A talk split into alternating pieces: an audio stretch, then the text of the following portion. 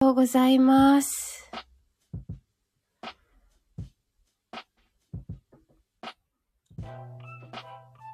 えーっと、この後、10時からあと1分、えーっと、年度の寺子屋ラジオですね。2回目を行います。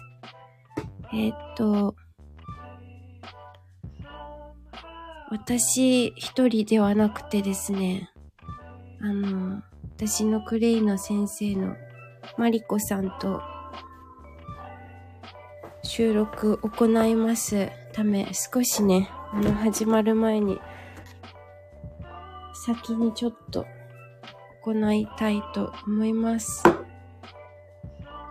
えー自己紹介をしますと、私は、えー神奈川県横浜市に生まれて、えっ、と、現在はクレイセラピストとして活動をしています。はい。クレイの、クレイセラピストっていうものはですね、本当に可能性がいっぱいあって、あ、マリコさん、いらした。招待させていただきます。おはようございます。おはようございます。聞こえますか大丈夫です。大丈夫ですかよかったです、今日もよろしくお願いします。よろしくお願いします。今、冬香ちゃんは滋賀県はい。はい。いつ帰ってくるのもう今日出ます。あ、そうなんだ。早いね。もう、うん。あの、役目は、今回の滋賀県入りの役目は終わった感じ役目は昨日終わって、ちょっと気が楽になりまして、うんうん。今あの、お家の人たちが出かけたので、うん。ちょっとゆっくりできています。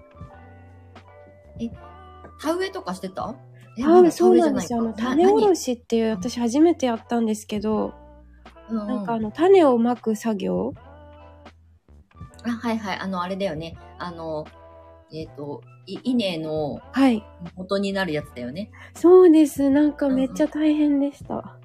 大変だよ、あれ。はい。あ、まおさんおはようございます。おはようございます。ありがとうございます。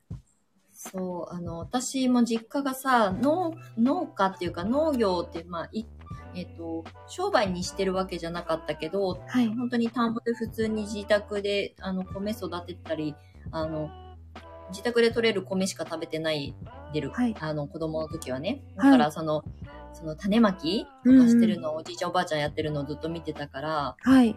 田植えは手伝ったけど、はい。そう、だから種をその育てる苗にするまでがね、はい。うん大変なんだよね。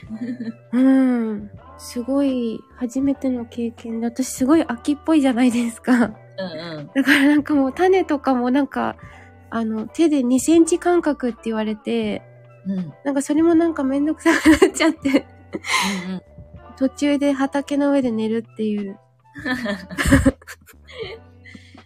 まあ、自由でいいね。じゃあ、明日はもうこっち、あの、関東に帰ってくるってことね。 えっと、このあまた後ちょっとよ寄り帰道帰るんだけど、どっか寄るかもしれなくて、うんうん。 でももう帰りたい、関東に。まあまあ、あの、そんなにね、こう、なかなかさ、今、冬香ちゃんって時間が自由になったからさ、はあい。の、行きたいところに自分の思いつきで動けるじゃないはい。それってすごく恵まれてると思うんだよね、その時間の使い方として。うん。うん、でいつもいつもできることじゃないから、あの、まあね、あの、だらだらいるのは良くないと思うけど、うせっかん。くね、あの、出かけてったわけだからさ、あの、寄りたいところ、立ち寄りたいところには寄って、あの、ちゃんと自分の中で全うして帰ってくるといいと思います。はい。はい お帰りお待ちしております。はい。はい。多分今日まですっごい寒いからこっち。あ、そっち寒いですかめっちゃ寒い。今日まへたー気温が下がって雨降ってるからめちゃくちゃ寒いですよ。雨なんですかうん。明日も雨かな。あー、なんか、火春曜日ぐらいから気温がちょっとずつまた上がる。うーん、なんか実はこっちもずっと寒くて、はい。なんか、あの、地震もあったし、ああ、この間ちょっとこっちも揺れたかな、夜。うん、京都が震源地だったみたいなんですけど、うんなんか、か風は強いし、うん。地震だし、なんかもう、怖くてちょっと、あんまりうんう私んそんなにビビらないと思ってたんですけど、うんえってな って。まあ、慣れないところにいるとそうだよね。なんか、うん普段住んでる家で地震が、まあ、起きるときはびっくりするけど、はい。ね、なんか慣れないところだと、こうなんだ、こう、かま、身構え方が変わるからね。うん。まあ、無事で何よ何よりでございます。 はい。もう天に召されるときは多分それが、その時なんだろうなって思ってる。まあね、そうね。うん私は基本的にその人のあの命は役割が終わったら、あの、お迎えが来ると思ってるので、うーん。ねあ、そうだよね。マオさん大阪だからこの間の地震怖かったって。ねえ。あれ多分夜12時、深夜0時、11時半とかでしたっけね。うんううんうん。ん。ねえ。ちょっと冬香ちゃんの声がブレ、ブレブレになってるかもしれあ、ない。ブレブレ Wi-Fi かなかもしれない。Wi-Fi、今どうですか聞こえないあれ、聞こえんくなっ京都の震源地のあの地震はこっちは分かんなかったかも。千葉が震源地の地震があったんだよね。え、そうなんですかあ、今大丈夫です。大丈夫聞こえます。はい。聞こえてますかうん。なんかもしかしたら冬香ちゃんがそっちでけ、うんあ、今大丈夫。聞こえるなんかずれてるかな聞こえてますよ。私、聞こえてますあれ音楽タイムラグがあるのかなねえ、ずれてるかも。私の Wi-Fi の環境が悪いのかもしれない。うん。声はそれぞれ聞こえてるけど、なんかズレがある気がする。ずれてますね。今大丈夫っぽいはい。今聞こえてます。あれでもなんか音楽聞こえなくなった。関係ないかなどうだろう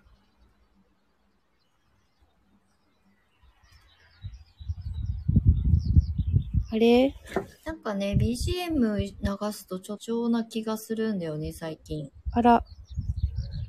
今ちょっ BGM とに一回出ます。はい。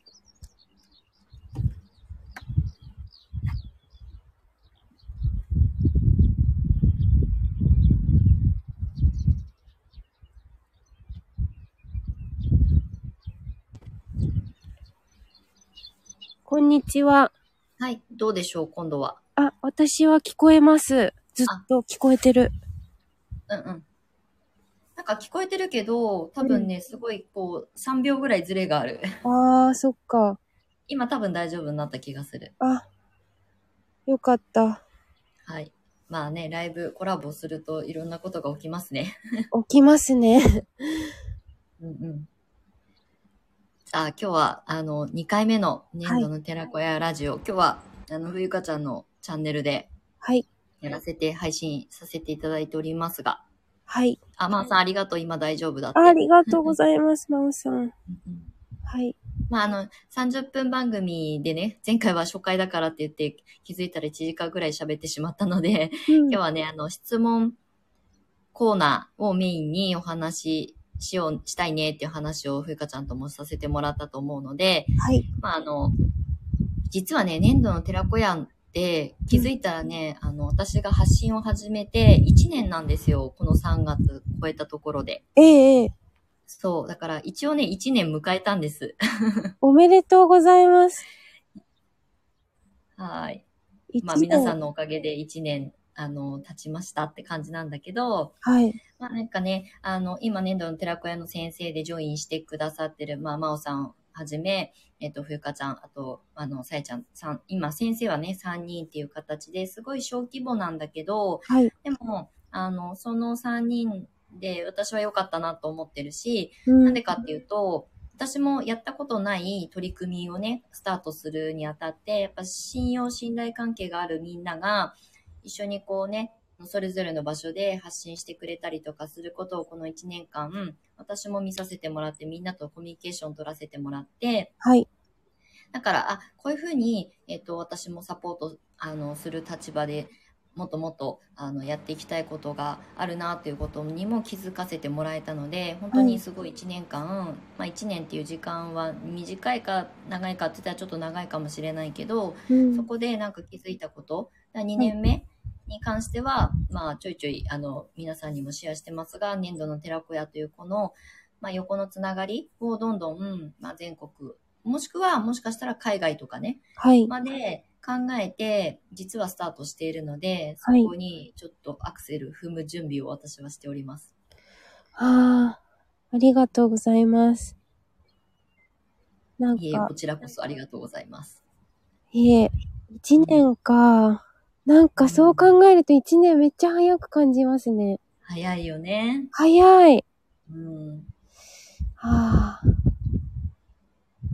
なんか、スピードアップしたいなーって今聞いてって思いました。自分自身がですね。うんうん。うん。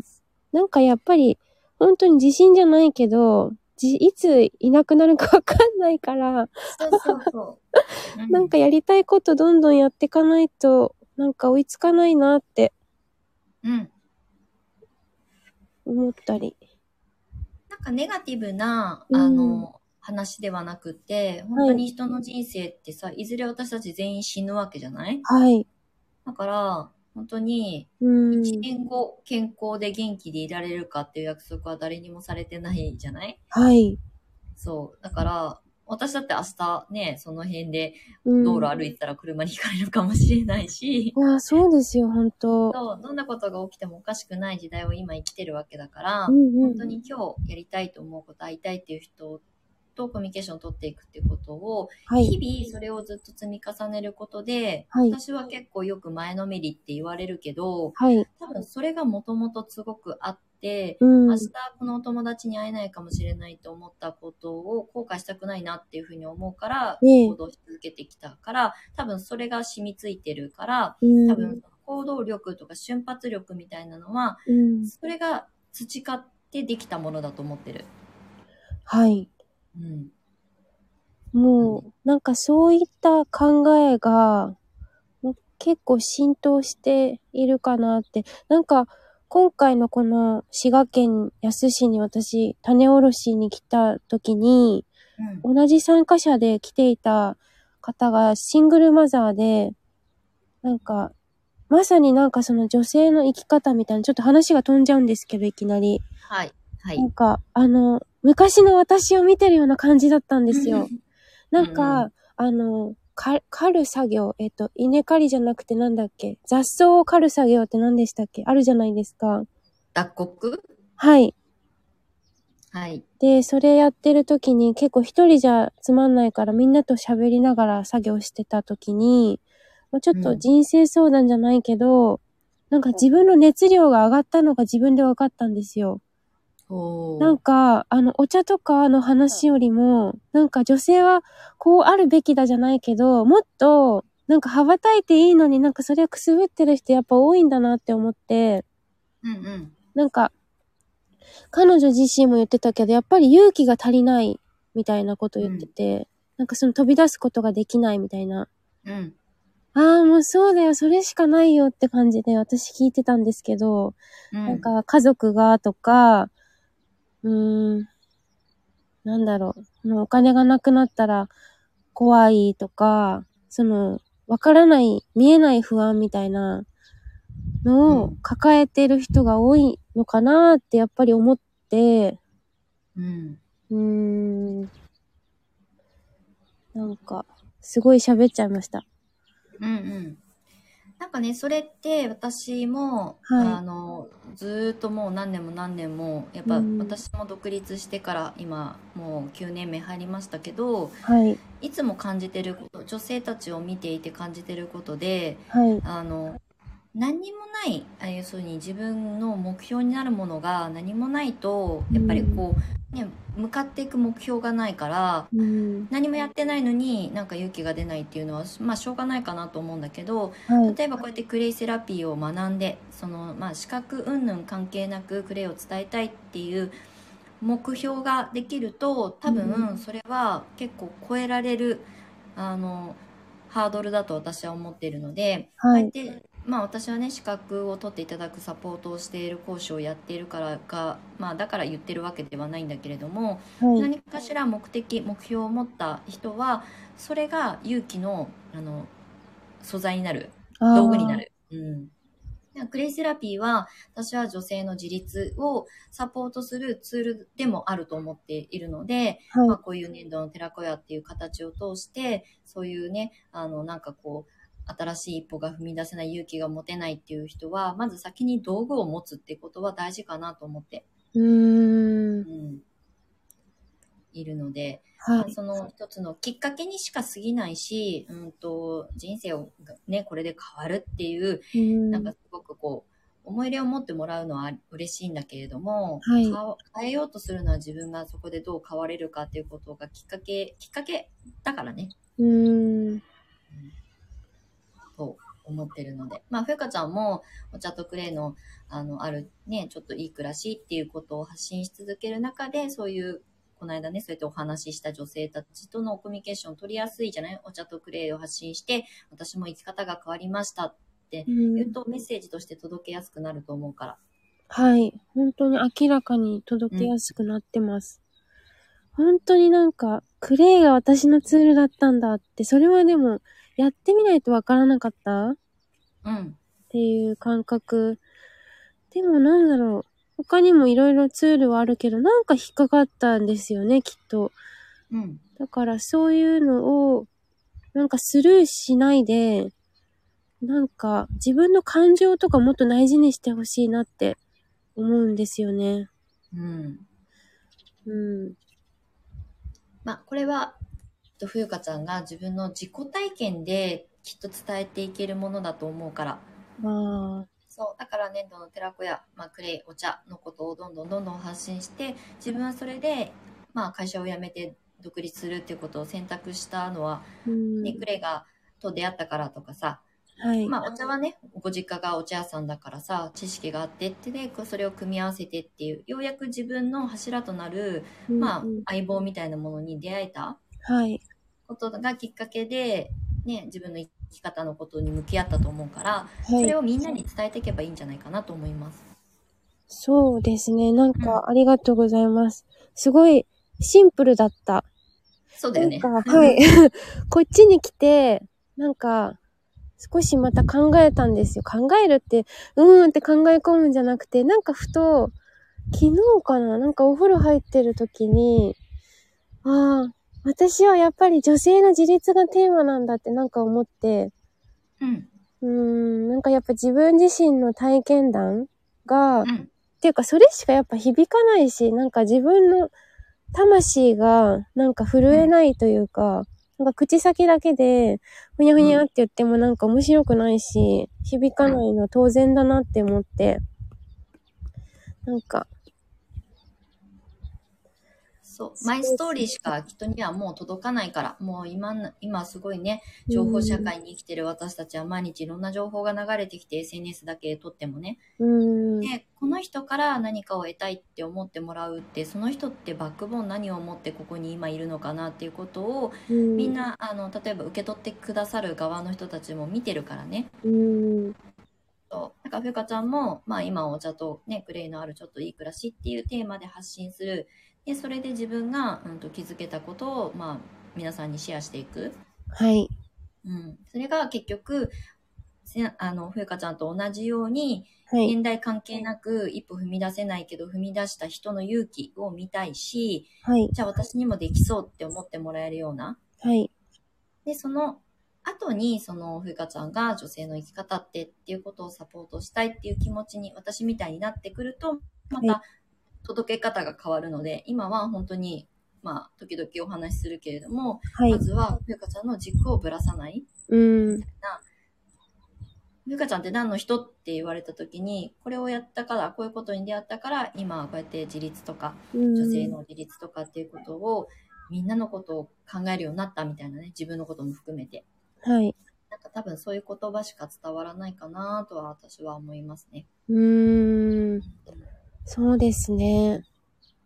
なんかそのためには、やっぱり自分で自分のことを考え、なんか見出すと、うん。見出そうとしても、なんか結局、結局自問自答で自分の負のループになっちゃうから、やっぱりこういう粘土の寺子屋ラジオじゃないけど、りなんかリフレクションっていうか、その誰かとチームじゃないけど、そのなんかべべったりとかじゃなくって、なんかそういう人を、うーん、見つけるっていうかまあ、なんていうかな。サポートしてくれるじゃなくて。うん、なんかメンバーシップ的にね、あそうの。一応私が首謀者じゃないね。はいの寺首謀者っていうかね。うんうんうだん。けど、あの、今みんな関わってくださってる先生たちも、私は本当に、私が別に先生なわけではない。まあ、役割としては先生の役割もやってるけれども、ではも基本的にみんな横のつながりだと思ってるから、い。うなんか、本当にそこに来ると、なんかこうね、質問とか相談しやすい。うん。で、また自分の場所に戻っていって、発信をしたりとか届けたりとかすることで、うん。で、それで、あの、学ぶこと、現場で学ぶことしかないからさ。はい。うん、だから本当に、あの、コミュニティでしか私はないと思ってるので、ね、どの寺子屋に関しては。はい。うん、私は上司でも何でもないし、社長でも何でもないし、うんみんながいてくれるから私もラあの粘土の寺子屋をラジオにしたいって思えてるしはい。っていうことを、まあ、これからも模索しながら一緒にみんなのアイデアをもらいながらうん私もまだこの粘土の寺子屋自体は1年だからさはい。そうこれからもみんなの力を借りたいと思っておりますよ。わあ、嬉しいです。うん、なん一緒か、にね立ち上げを一緒にやってくださる皆さんは本当に私の相棒だから全員が。いや、なんか私すごい本当にこの粘土の寺子屋さんに感謝してて、うんなんかすごい居心地良すぎて、なんか皆さんの発信ね、まおさんとかも、うんまりこさんとかさえちゃんの発信とかもなんか、うわあ、面白そうってなんだろう、なんかすごい楽しいんですよね。嬉しいしうん、なんか愛おしいっていうか、うんなんかすごくおしゃれだし、可愛くて、でもなんかちゃんとこう芯があるというか、うんうん、あの、もう間違いないなっていう、なんか、確信みたいな、いやもうー いつも拝見していて、もう今日、あの、質問に対して、質問いくつかいただいてるさ、はい。ところの、丸さん、それ、もうふうかちゃんが答えちゃってる気がする。 え思い出せません。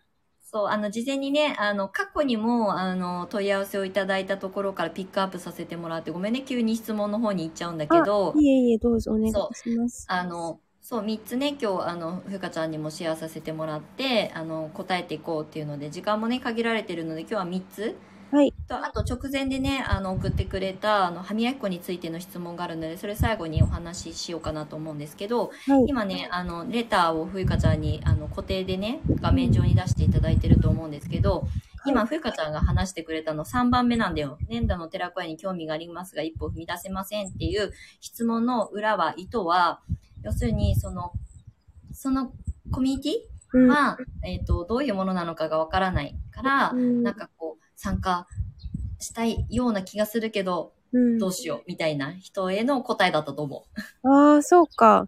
う。うんうん自分がよくわかってなかった。うん。あ、いいのいいの。なんか、それで自然に出てきた答えだと思うから、それがうん3番目の答えですっていうことで、ああー3番目の答えがもう終わりました。終わりました。 はい 入ってきて、まあね、横に繋がった他の先生たち、まあ、あとは、その、う裏に、こう、操ってるじゃない けど、えっと、あだこうだ、あの、言ってる私、うん。政治のやりとりとかがすごく刺激になるとかね。うん。うん。みんなのこともすごく敬って、うん尊い気持ちで、まあうん愛を持って関われる環境にしたいと思ったから今があるし、だから今そういう人たちが参加してくれてると思ってます、私は。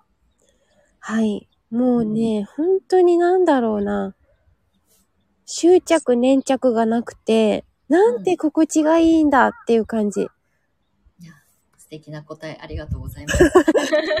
なんか本当にね、こういう人に出会ったらもう人生絶対大丈夫だよっていうメッセージが込められてると私は勝手に勘違い思い違いしてるんですいけどや。いやいや、なんか、いやいや、とても、なんか私は、あのね、主催者だからすごく嬉しい言葉をいただけたなと思うし、多分きっとこれをね、アーカイブに残すし、あの、質問を過去にくださった方にも届いたら、うん、じゃあ安心してじゃないけど、私もそこに関わりたいと思ってもらえたらいいなと思ってます。そうですね。もうう本ん当にそこが本望です、私。うんうんね、仲間がふ増えたらもっと楽しくなると思うし、はい。ラジオがすごい、あの、わちゃわちゃするのを私は想像してるので、ええ私喋りたいですっていう人たちがどんどん増えてきて、なんかうん取り合いになるみたいな。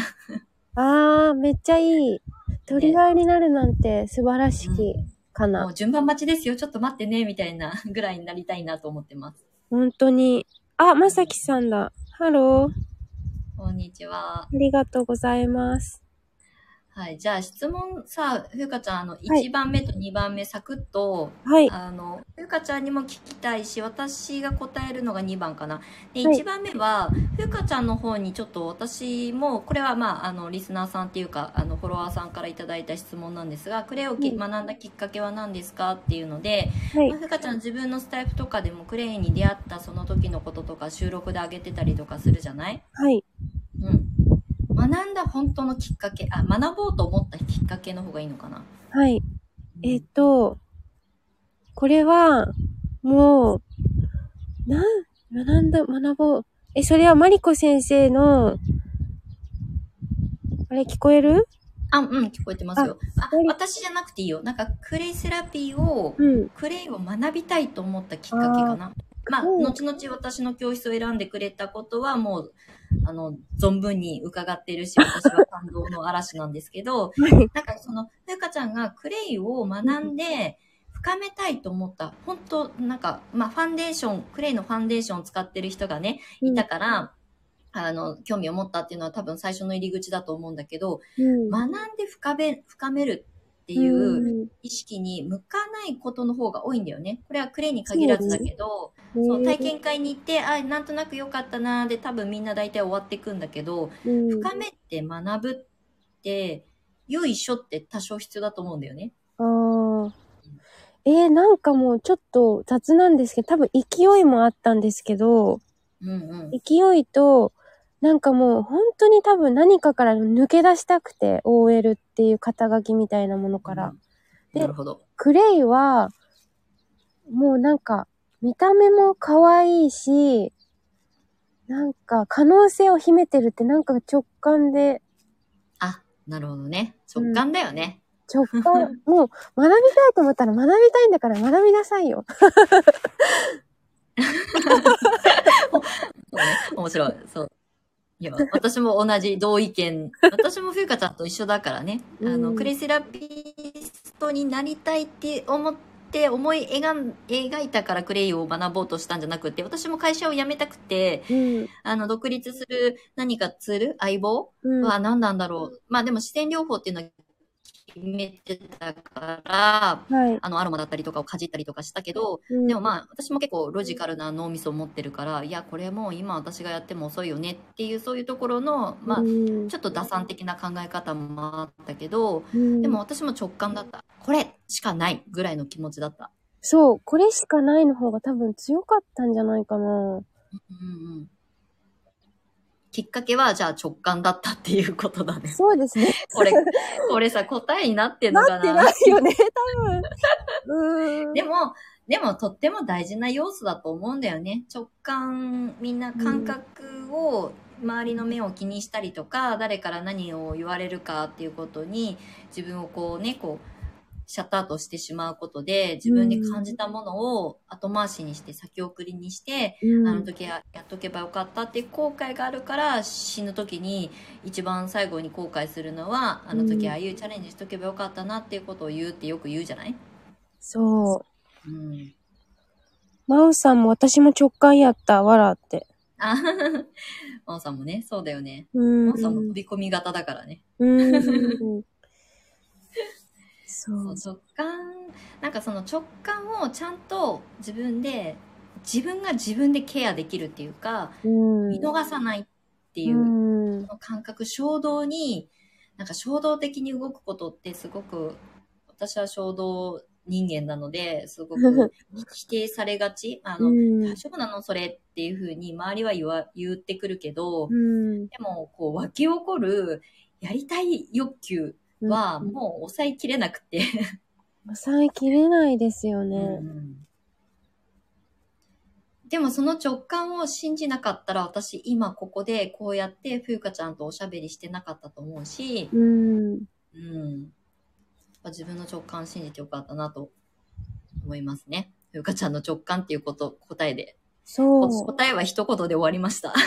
一言、なんか多分言葉が直感なだけで、多分ね、生きてる中でみんなそれぞれなんか、例えば、置き換えでインスピレーションという人もいるだろうし、なんか絶対ヒントはね、必ず通ってると思うんですよ、暮らしのそ中うだね。だけど、それをキャッチできるかキャッチできないかって、その人次第なので、うん。なんかあんまりこう、情報シャワーに浴びるっていう時期も大事だけど、なんかもっとこう、研ぎ澄まされた、もう今本当に溢れ返るように情報が多いから、うん本当にこう、私の例はちょっとわかんないけど、なんかちょっと田舎に来てみるとか、あの、うんうんうんそういう段階は必要だと思う。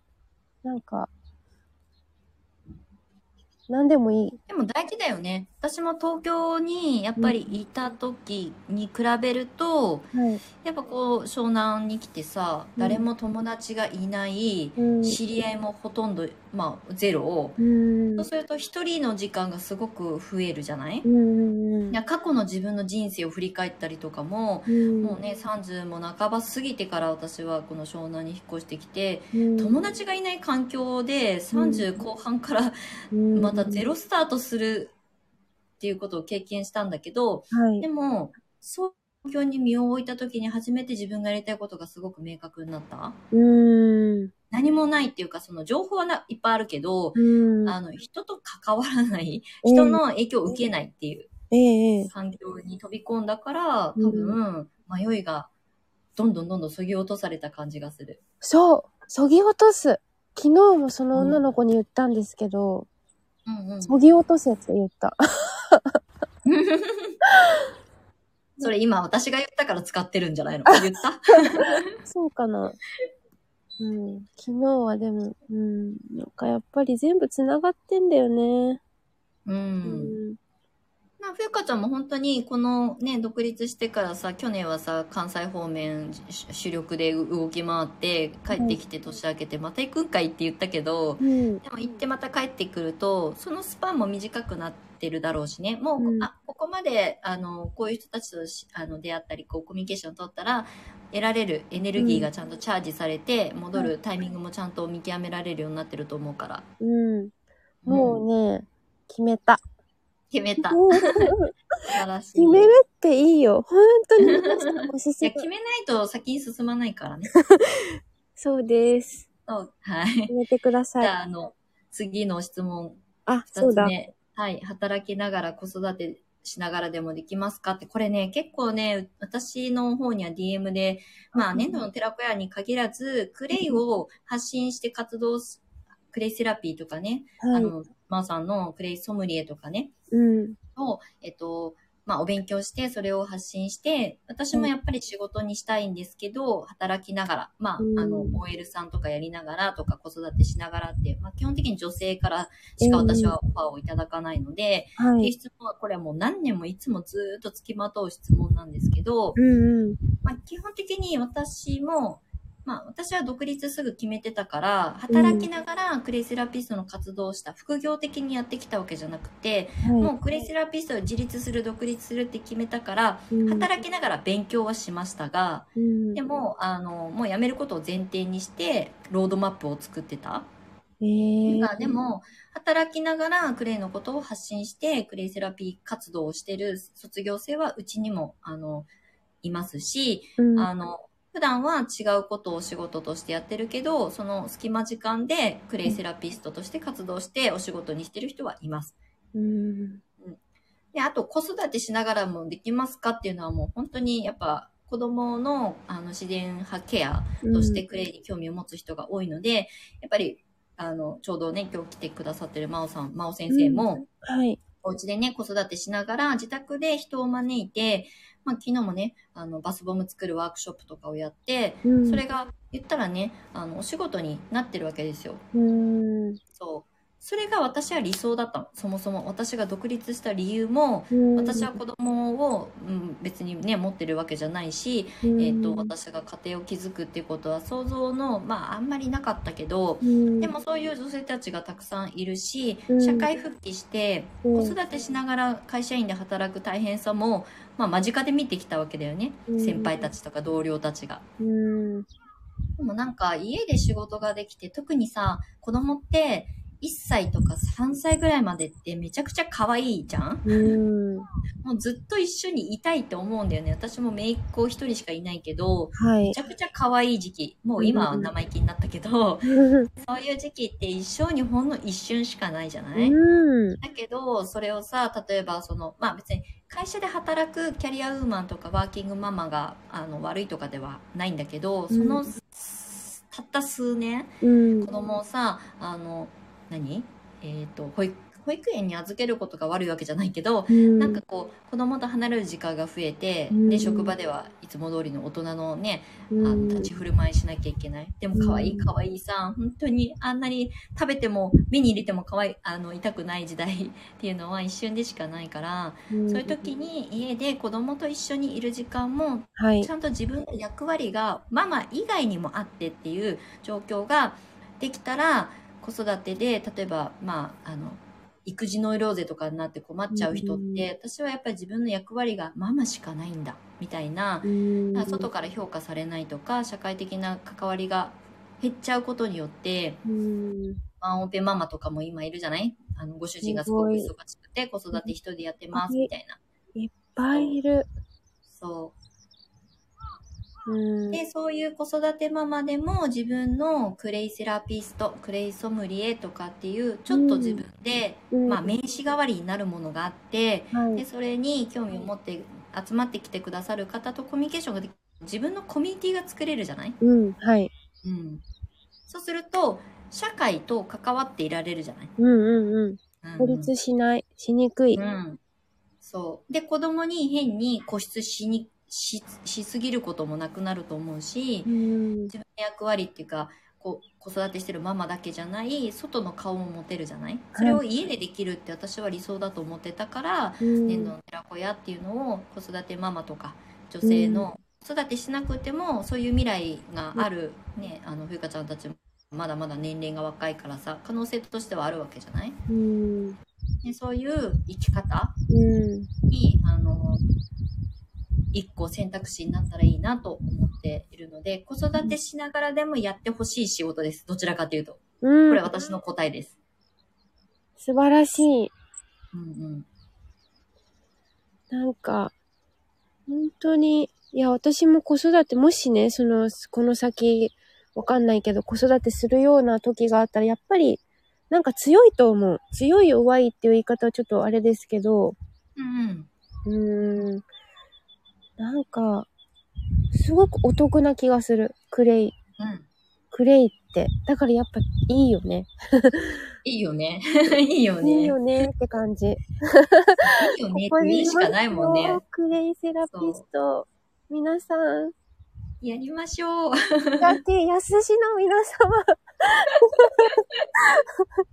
いやでも本当 にね私これちょっとあのひいき目なしで私がはいさクレイセラピストを育成する講師だからっていう目線じゃなくってえっと、私はやっぱりいろんなことを俯瞰してみるタイプなので、うんいろんなことをビジネス的に考えた時も、はい。やっぱり赤ちゃんから死ぬ間際のおじいちゃんおばあちゃんまで、うんこんなにケアできる自然療法って意外とないんだよね。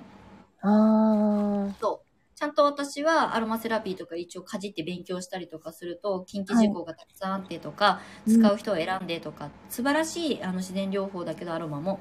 だけど、もう片片目つぶっててもできるみたいなあ。、うんなんかそのざっくりした感じもすごく良かったし、はい。ね、あの使う人を選ばないっていうのが私はすごく大きなポイントだったからう、んだからこそ子育てママとかなんて、えっ、と、何例えば、あの、妊娠を、うんえっ、と、これからしたいっていう人、うんまあ、それは母体を作るためにデトックスが必要、ミネラルが必要っていうこととか、あと妊娠中はむくみだったりとか、ミネラル不足で貧血になったりとかっていうことも家でケアができるとか、ちゃんと知識を持ってれば自分でケアができるじゃないうん。はい。で、不安が減るじゃん。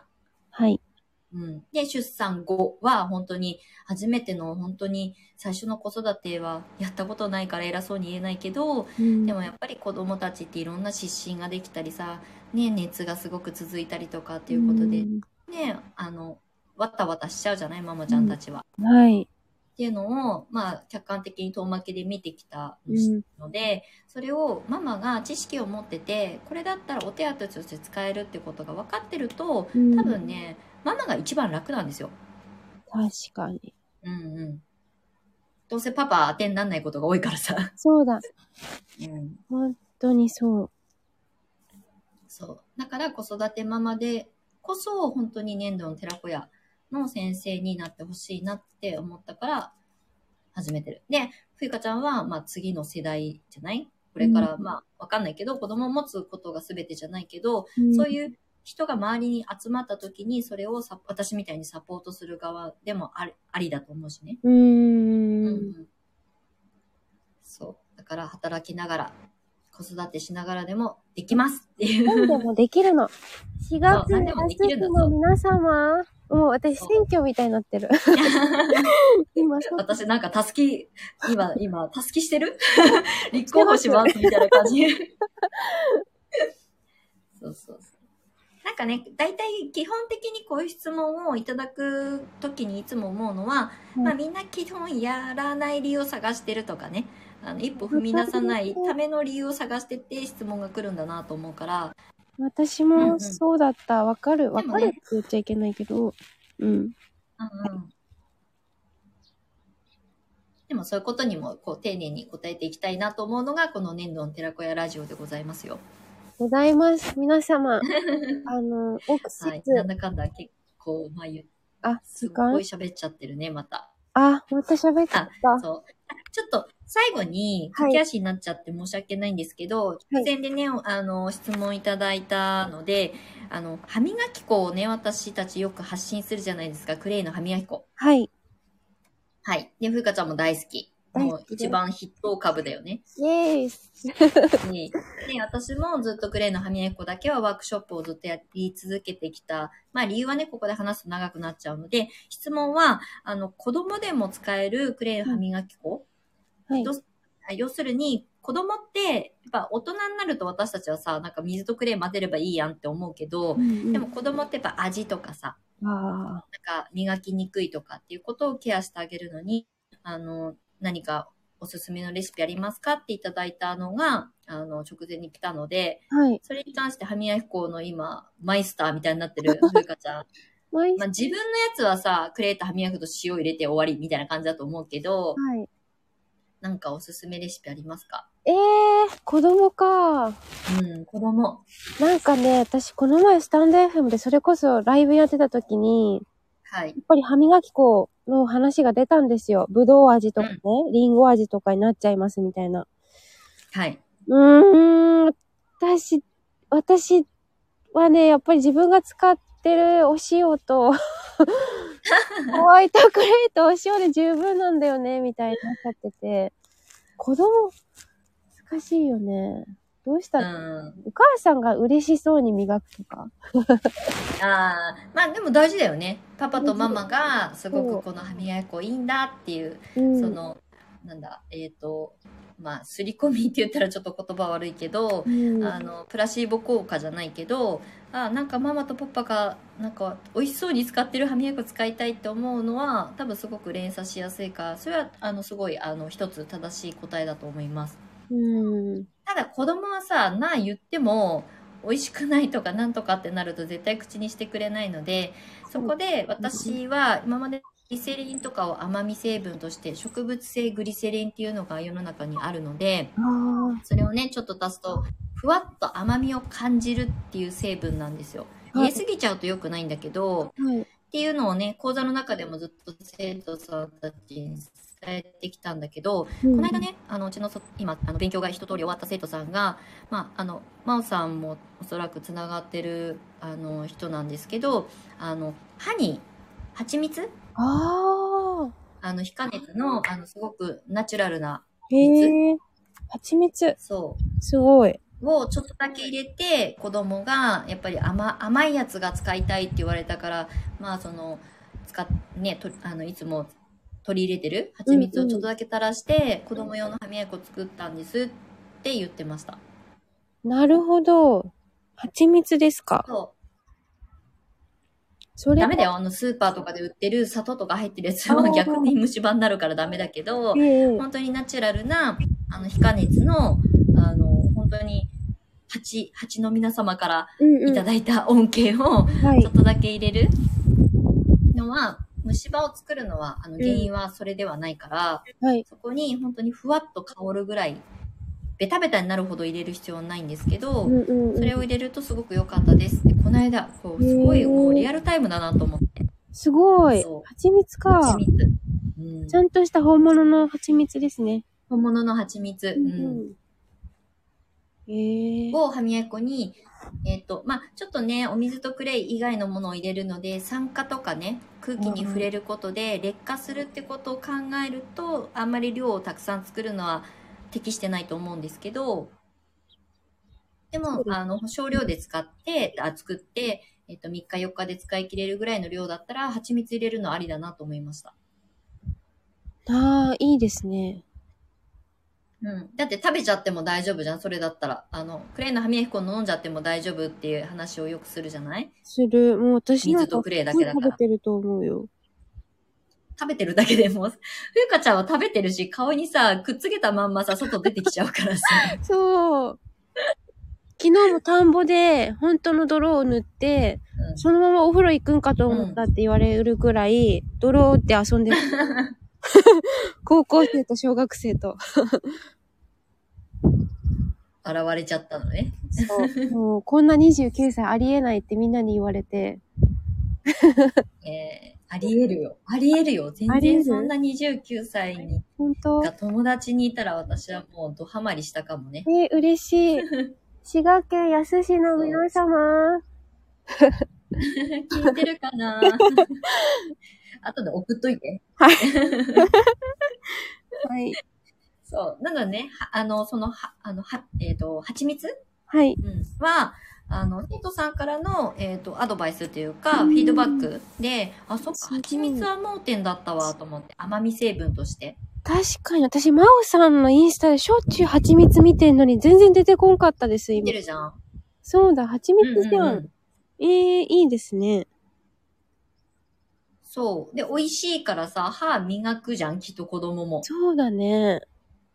ええうんだって寝る前に食べても OK よって真央さんも発信してるから、まあ、あの、は、蜂蜜シリーズは私も買わせて、真央さんから買わせてもらってるんだけど、うんうやんっ。ぱ美味しいからさ、うんうん寝。る夜寝る前に、ちょっとなんか、あの、ほっこりタイムにさ、はい。あの、オーツミルクとかアーモンドミルクとかで、私牛乳飲まないからさ、そこに蜂蜜うんうん私シナモンハニーを今愛用してるんだけど、マーさんのところにお願いして。はい。いや、それを溶かして、ホットミルクの感覚で飲んでるけど、まあそのまま寝落ちするから寝ちゃうけど、うね、ん。寝る前に一回歯磨くけど、はいそ。のホットミルク、はい水入りのやつを飲んで、そのままパタンと寝ちゃうから、かといって別に虫歯がね、増えてあ歯が痛いとかってないし、うんうんうん当然だけど、うんだから安心して、子供でも、ゆっくりちゃんとブラッシングできる。うん嫌なものは絶対ペーってなっちゃうけど、美味しいって感じるんだったら多分ちゃんとずーっと磨いてくれると思うので、うーん。そう、間今日は違いねない、あの、すごいベストな多分答えが出たと思います。 この間生徒さんがフィードバックしてくれたから。いや、ベストタイミングでお答えをありがとうございました。ない。うん。そんな感じで、なんかこういう質問にね、ちょっとずつ答えていくの楽しいね、私たちも。そうですね。なんか、改めて聞かれると、自分の中でもちょっとうん。脳が動いてくれます。そうだよね。ヒントにがさ、こうやって質問の中にたくさんヒントがあるから、うん。それに答えていくことが、まあ、結局現場力だったりもするし自分があ見落としてたとかっていうことにそのはい歯磨き粉の甘み成分って何ですかって言われた時にアイデアが浮かぶか浮かばないかも結構大事だと思うからさ、そうですね。アイディア、うん大事です。うん、またこの質問コーナーはちょっとやりましょうよ。 はい。質問コーナーいいですね。うん、うんうん質問ください。はいはい。質問くださ いってすごい。 あの、皆様よろしくお願いします。よろしくお願いがいたします。せっかく年度の寺子屋ラジオは本当にラジオにしたかったから、こういう質問コーナー、あの、ラジオだったらファックス、昔はファックスとかだったらお手紙コーナーとかみたいなさ、うそうういうイメージでやりたかったから、この質問コーナーが基本的にメインで、そこで私たちがあーだこーだ喋ると結局、うんあの、いろんなところに派生してっちゃうけどね、話は。はい。派生する二人です。よろしくお願いし ます。でもそういうのも楽しんで、年度の寺子屋ラジオは月、毎月3日はいに、えっ、と、しばらくは冬香ちゃんにお付き合いいただくつもりなんですけど、私的には。はい。使ってください。で5えー月と3同日ですか、じ次はい、同じ。5月3日です。はい。はい連休だけどね。はい。はい。また詳細は直前になったらお知らせしていくので、ふうかちゃんもずっとなんか年度の寺子屋ラジオへの質問お待ちしてますって、あの、スタイフで配信してくれてありがといや、こちらこそ、う。うんうん。質問なは、んか人の、一個もなかったけど。うん、いいのいいの。あの、やっぱりね、ずっとあの発信し続けることで人の目とか耳に触れることの方が大事だから、はい。急にさ、粘土の寺子屋ってそもそも何ぞやって話から始まっちゃうからさ、そうですよねま。ずは目で慣れてもらうとかさ、うん耳で慣れてもらうということを私たちがパーソナリティとしてやり続けること。はい。で、まあ質問なかったらこうやってね、二人で喋ってればいいと思ってるし。 はい。もう、本当にありがとうございます。ありがとうございます。30分番組って言ってんのに、結局、はい、時間はちょっと長くなっちゃいましたが、はい。はい。まあ、これもこれで、そあんう。まりキミキミにやるつもりがないので、話が盛り上がったとこをさ、時間でこう区切るのも私も好きじゃないのでうん、うんうん。本当にうん。発揮しました。マリコさんありがとうございました。とんでもないです。なんか年度の寺子屋ラジオも、まあ、先生たちのパあのパーソナリティリレーも私はいずれやりたいなと思ってるんだけど、はい。なんか全然違う人がジョインしてくださるコラボ例えばここに今質問したいんです上がりたいですみたいなことがあっても面白いかなと思ったりもするので、うん。これはちょっと後々あのふうかちゃんとも相談させてください。はい。はい、でというはこ、とで終わりますはいそろそろいはいはい。せあのね長くなりすぎてもあれな のではい。皆さん、はあいりがとうございました。ありがとうございました。質終了問には一応答えられたと思うので。はい。レターもはいありがとうございました。では、終了ボタンを押しますね。はい。はーでい。は次回5月3日。はい。何曜日なんだろうわかんないけど、えっとね5月3 5日月3日10時からまた火曜日です。火曜日、連休だの初日はいまあ中飛びしてるかもしれないけど、はい。連休の初日だと思うので、もしお時間ある方。まあ、アーカイブにね、いつも通り残すので、はい。年度の寺子屋ラジオシリーズ。はい。はいまた次回もよろしくお願いします。はい、ありがとうございあまりした。がとうございます。皆様ありがとうございました。質問もたくさんくださった方ありがとうございました。はーい、ありがとうございました。失礼します。